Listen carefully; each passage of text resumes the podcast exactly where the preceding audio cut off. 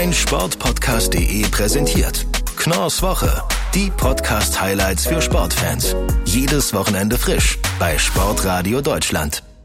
Ich bin Moritz Knorr und ich freue mich, dass ihr auch in dieser Woche wieder eingeschaltet habt. Ich führe euch wie immer durch die Welt der Sportpodcasts hier auf Sportradio Deutschland oder danach als Podcast zum Nachhören auf meinsportpodcast.de. Und in dieser Woche wird's sehr spannend und interessant. Eines, das kann ich euch schon mal verraten, bleibt unbedingt bis zum Schluss dran, denn in unserem Podcast-Tipp der Woche bekommt ihr exklusive Eindrücke hinter die Kulissen der neuen Doku über den FC Bayern München, die dann in der nächsten Woche erscheinen wird. Und dann würde ich sagen, starten wir doch direkt mal rein. Das war so los in der Podcast-Welt. Wir haben einen neuen MotoGP-Weltmeister, Fabio Quadraro. Am letzten Wochenende konnte er sich in Misano den Titel sichern und das soll jetzt noch einmal Thema sein bei uns. Und dazu heiße ich Gerald Dierenbeck von Schräglage, dem Talk zur Motorrad-WM, recht herzlich willkommen. Hallo Gerald. Hallo, Servus. Wir haben also nun auch amtlich einen neuen Weltmeister in der Königsklasse. Wenn wir mal auf den gesamten Saisonverlauf zurückblicken, wie verdient ist dieser Titel? Ja, also man muss schon sagen, dass dieser WM-Titel absolut verdient ist. Von den 16 Rennen, die wir jetzt äh, gesehen haben, war er zehnmal auf dem Podest, fünf davon hat er gewonnen. Er war insgesamt gesehen der stärkste Fahrer, der schnellste Fahrer, der konstanteste Fahrer. Er war im Qualifying nur zweimal nicht in der ersten Startreihe. Das zeigt auch seinen Speed. Und es gab aufs ganze Jahr gesehen nicht wirklich einen einzigen ähm, Herausforderer, der sich da wirklich als, als äh, starker zweite Kraft, als weiterer Anwärter auf den Titel herauskristallisiert hat. Das gab es im Prinzip nicht. Am Ende war Francesco Bagnaia noch der einzige Verfolger, der das äh, punktemäßig noch rein theoretisch äh, drehen könnte, ist dann aber gestürzt in, in Misano in Führung liegen und damit war die Entscheidung besiegelt. Ähm, Quattro ist absolut verdienter Weltmeister. Wie geht's denn jetzt weiter für ihn? Was sind so die Ziele für die nächste Saison? Was steht da so auf seinem Wunschzettel? Naja, natürlich die Titelverteidigung. Wenn du den ersten WM-Titel gewinnst, und das ist der erste in seiner gesamten Karriere, ist das natürlich ein riesengroßer Meilenstein. Aber du möchtest natürlich versuchen, den WM-Titel äh, zu verteidigen. Das muss sein, sein Ziel sein, ganz klar. Ähm, ein Detail dürfen wir schon verraten, er wird nicht mit der Startnummer 1 des Weltmeisters fahren, sondern bei seiner Startnummer 20 bleiben. Es werden sich aber mit Francesco Bagnaia, den wir jetzt vorhin angesprochen haben, der sich sehr gut entwickelt hat, äh, einen Herausforderer geben. Ein Marc Marquez ist jetzt auch immer stärker geworden, hat jetzt zwei Rennen in Folge gewonnen und wird auch, glaube ich, nächstes Jahr ein Wort um den WM-Titel mitreden ähm, können. Also insgesamt glaube ich, dass äh, die Herausforderung für Quadros sehr schwer werden wird, nächstes Jahr den WM-Titel zu verteidigen, weil sich einfach viel mehr Herausforderer vom ersten Rennen in Stellung bringen könnten. Aber das ist alles Zukunftsmusik, müssen wir abwarten. Jetzt gibt's ja trotzdem noch zwei Rennwochenenden in dieser Saison. Der WM-Kampf, der ist ja entschieden. Gibt's trotzdem noch irgendwo Brandherde? Wo ist noch so Spannungspotenzial da? Oder werden diese beiden Rennen jetzt nur noch so ein bisschen zum Schaulaufen genutzt? Also da die WM entschieden ist, kann jetzt jeder frei auffahren. Es hat jetzt keiner mehr irgendetwas zu verlieren, sondern kann einfach äh, ohne Druck äh, fahren und auch mehr riskieren im Zweifel, weil ein Sturz wäre, würde jetzt nicht groß einen Unterschied machen.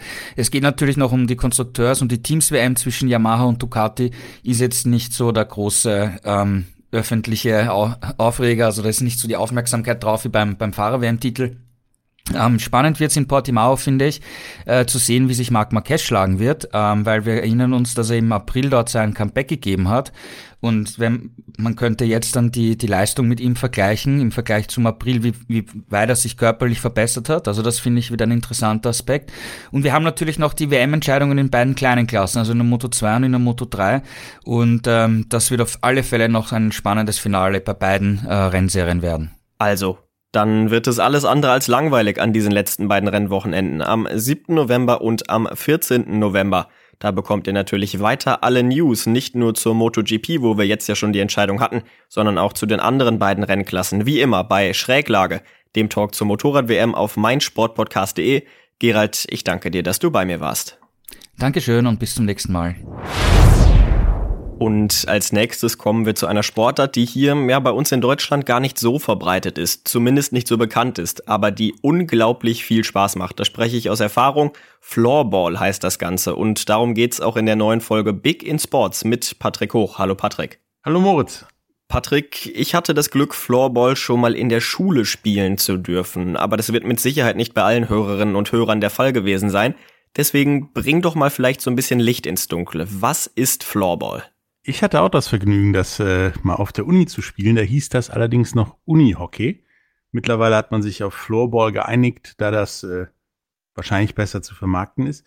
Im Prinzip eine Kurzbeschreibung, es ist Eishockey ohne Eis und ohne Schlittschuhe. Also in der Turnhalle auf einem ja, Eishockey ähnlichem Feld mit Bande und so weiter und mit Ball. Ähm, kommt vielen erstmal Spanisch vor, wenn man es guckt, erkennt man sofort die Parallelen zum Eishockey. Es ist mit Körpereinsatz, es wird um das Tor hintenrum auch noch gespielt. Ähm, ja, es gibt einen Spiel, Spieler weniger als beim Eishockey, was wahrscheinlich daran liegt, dass äh, ja, da zu Fuß gelaufen wird und nicht mit Schlittschuhen. Es ist unglaublich schnell, es macht unglaublich Spaß und äh, ja, das Ziel ist, der Ball muss ins Tor, wie beim Eishockey, aber nur eben Ball und kein Puck. Du hast es ja gerade schon angesprochen. Die Sportart hieß früher Uni-Hockey. Lag das daran, dass es wirklich hauptsächlich an den Unis gespielt wurde? Wie sieht so die Verbreitung von Floorball aus? Zum einen in Deutschland, zum anderen auch generell weltweit. Äh, Uni-Hockey kommt daher, weil ähm, die organisierte Form dieses Sports wird irgendwie in, in der Schweiz organisiert und die fanden Uni-Hockey total toll. Keiner weiß warum. Ähm, verbreitet ist das in sehr in Skandinavien, eben der Schweiz, Tschechien, USA und Kanada, ähm, findet aber auch in Deutschland immer mehr Anklang und ist auch äh, ja Teilnehmer der World Games, also damit auf dem Weg zu einer Verbreitung, die es ja möglich macht, an Olympia teilzunehmen und äh, ist tatsächlich äh, ja überall zu finden in Deutschland. Es gibt keine wirklich weißen Flecken, deswegen kann theoretisch jeder auch äh, Floorball spielen. Und du hast ja auch schon gerade gesagt, dass man langfristig das Ziel hat, auch wirklich olympisch zu werden. Wie sehen da denn so die Ansätze aus, den Sport wirklich noch populärer zu machen und ja vielleicht auch so ein bisschen aus dem Schatten der großen Sportarten herauszuholen? Äh, die Ansätze sind, dass, äh, wie gesagt, immer mehr Länder äh, Floorball spielen. Mittlerweile spielen auch afrikanische Länder, wo das natürlich etwas schwieriger mit den Hallen ist, ähm, mit. Die werden dann quasi eingereiht bei Weltmeisterschaftsqualifikationen in europäische Qualifikationsgruppen, wie zum Beispiel die Elfenbeinküste. Die ist in der äh, deutschen Qualifikationsgruppe für, für die Floorball-WM. Ähm, damit da auch mehr Floorball gespielt wird, damit sich das international verbreitet. Und auch in Deutschland gibt's immer mehr ähm, Workshops über den über Floorball, Floorball Deutschland, ähm, um Floorball an den Mann zu bringen und an den Schulen ähm, wird es auch mittlerweile empfohlen als Sportart, die man mal so eben in der Turnhalle spielen kann, weil man nicht dafür braucht, außer die Eishockey-ähnlichen Schläger aus Plastik, einen, eine Art Wiffleball und äh, dann kann man loslegen mit 5 gegen 5. Also ihr hört schon, eine Sportart, die sehr, sehr vielversprechend klingt. Und wir haben es ja beide auch schon gesagt, uns beiden hat es wirklich sehr, sehr viel Spaß gemacht. Und wenn ihr es mal spielen wollt, dann macht's doch einfach mal. Ich sag euch, es lohnt sich. Und wenn ihr vielleicht nicht direkt auf dem Hallenboden starten wollt und vielleicht erstmal so ein bisschen über die Sportart wissen wollt, dann könnt ihr das mit der neuen Folge von Big in Sports mit Patrick Hoch machen. Patrick, danke, dass du bei mir warst. Kein Problem. Und wir gehen jetzt einmal flott in die Pause und dann hören wir uns gleich wieder zu Teil 2, unter anderem natürlich mit allem rund um die neue Doku zum FC Bayern München. Und da sind wir auch schon wieder aus der Pause zurück. Ich bin immer noch Moritz Knorr und spreche jetzt mit einem Debütanten hier bei Knorrs Woche. Die English Open im Snooker stehen in der nächsten Woche an und dazu ist jetzt Christian Oemeke von Total Clearance bei mir. Hallo Christian. Hallo Moritz. Ich hab's gerade schon erwähnt. Die English Open also in der nächsten Woche in Milton Keynes. Was hat das Turnier für einen Stellenwert? Nun, das kommt drauf an, wie man es sehen will. Also vom Preisgeld her ist es natürlich nicht eins der hochkarätigsten Events, sondern siedelt sich da eher so im mittleren Bereich an.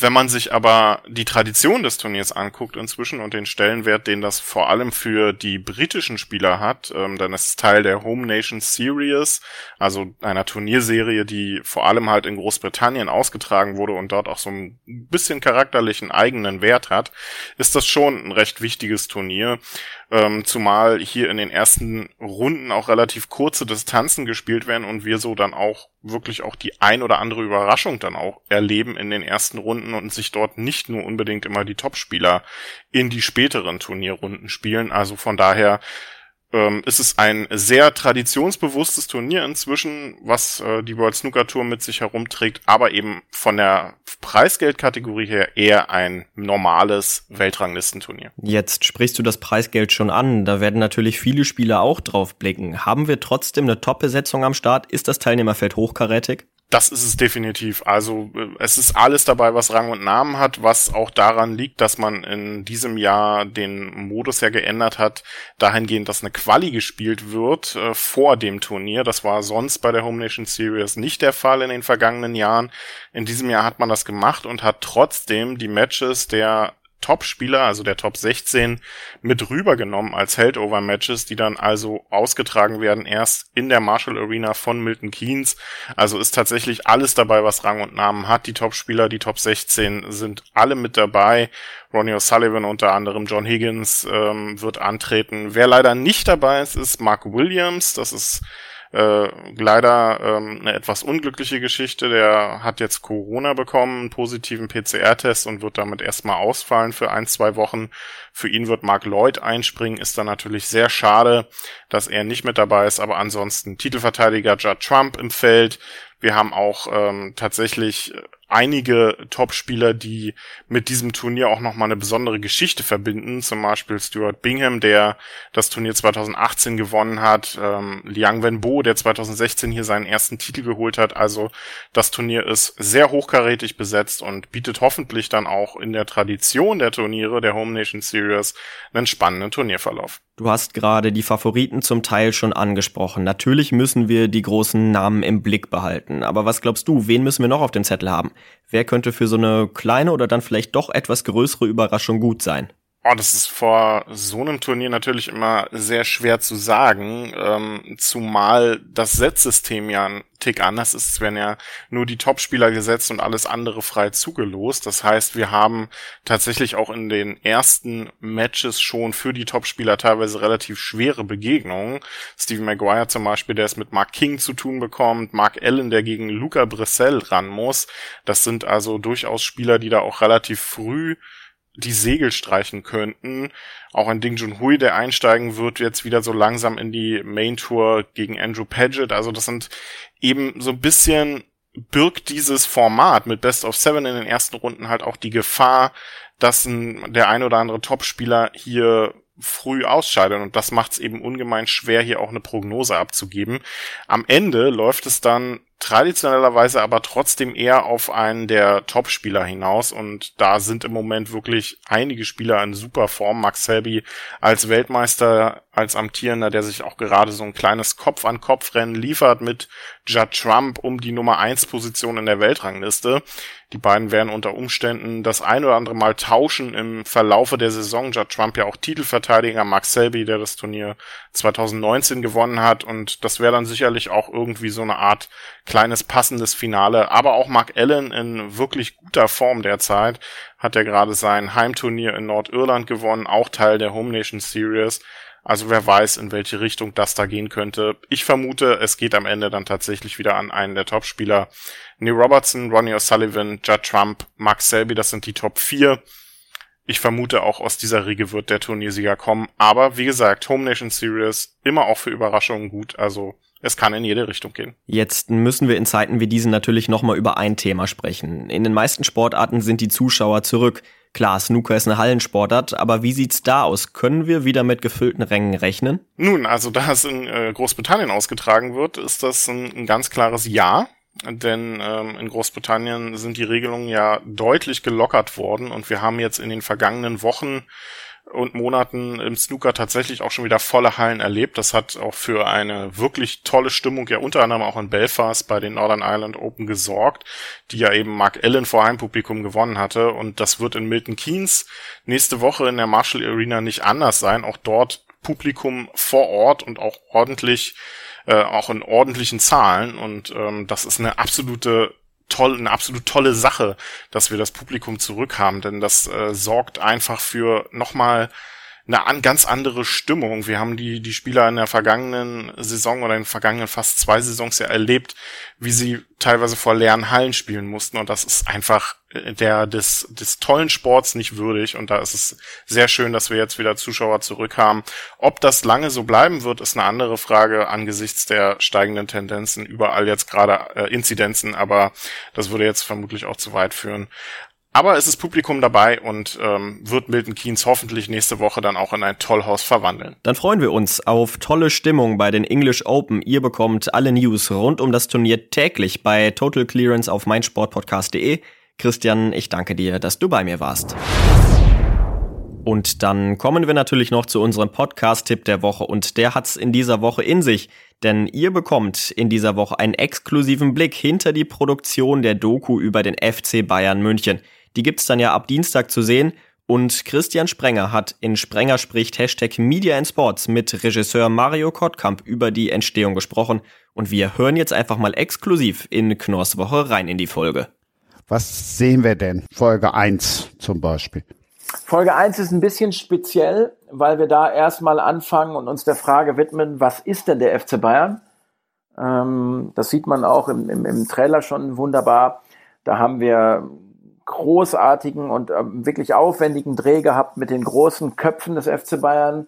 Uli Hoeneß, Oliver Kahn, Herbert Heiner, Karl-Heinz Rummenigge, ähm, Hasan Salihamidzic, die uns erstmal erklären, was ist denn der FC Bayern aus ihrer Sicht. Wir gehen natürlich auch zurück. Das allererste, das habe ich vergessen, und das war uns allen, ja, das eine Herzensangelegenheit, muss ich sagen. Ähm, diese ganze Folge ist Gerd Müller gewidmet oder alle Folgen ähm, weil er natürlich in der Produktionszeit gestorben ist. Wir konnten mit ihm auch nicht mehr drehen.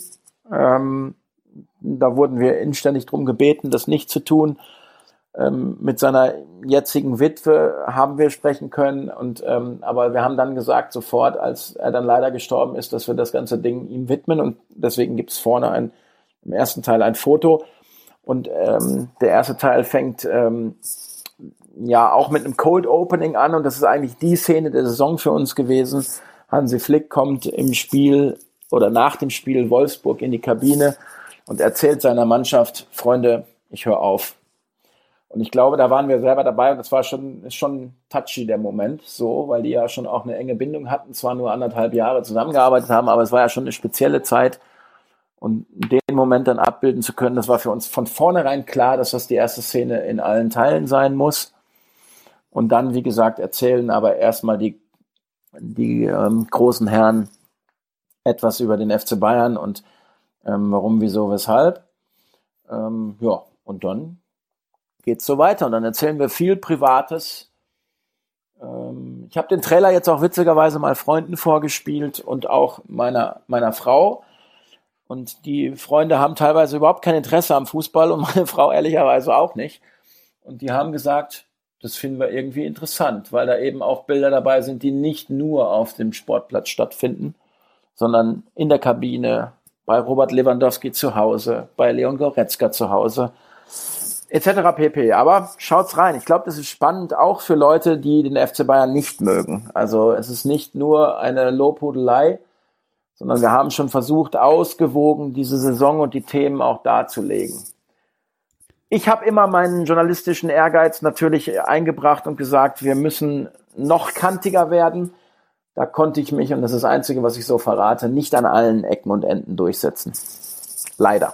Oh, du hast ja schon ein bisschen was, bisschen was verraten. Wer waren denn so die größten Skeptiker im Verein? Das kann man eigentlich so gar nicht sagen. Also ähm, das hatte mit diesem ganzen Prozess zu tun. Ich glaube, nicht jeder war gleichzeitig stark abgeholt ähm, Skeptiker im Verein mag ich jetzt so gar nicht erzählen können, weil ähm, ich das auch gar nicht so im Detail dann weiß. Es gab halt Verträge und nach Verträgen waren halt Dinge festgelegt und die mussten gemacht werden ähm, von beiden Seiten. Also wir hatten Sachen zu erledigen, die der FC Bayern gerne wollte und andersrum haben wir Sachen gesagt, die wir gerne brauchen die wir unbedingt brauchen, um eine spannende Doku zu erzählen. Aber Skeptiker in dem Sinne, es war am Anfang nicht ganz so easy, Hansi Flick davon zu überzeugen. Aber wie wir jetzt alle wissen, war er natürlich auch gedanklich schon in einer Phase, wo er möglicherweise seit Wochen für sich selber schon drüber nachgedacht hat, ob er das alles braucht beim FC Bayern. Ähm, und dann kommst du da halt her und sagst ihm so, jetzt möchten wir eigentlich in der Kamera noch mal irgendwie drehen, wie er eine Ansprache hält. Das fand er am Anfang nicht ganz so witzig. Und am Ende war er eigentlich einer der größten Für Befürworter des Projekts. Also das hat sich komplett gewandelt innerhalb von drei, vier Monaten, weil er auch gesehen hat, dass unser DOP da sehr feinfühlig war. Und wenn gesagt wurde, pass mal auf, mach die Kiste mal aus, dann haben wir das auch gemacht. Aber es gibt viele Momente, wo wir draufgehalten haben einfach. Und das ist dann schon spannend zu sehen, dass so eine Fußballmannschaft wie der FC Bayern, zu dem Zeitpunkt die erfolgreichste Mannschaft der Welt, im Grunde auch nicht viel anders tickt als eine Kreisligamannschaft. Natürlich haben sie viel mehr Stuff drumherum, viel mehr Geld und sie trainieren häufig und haben mehr Talent.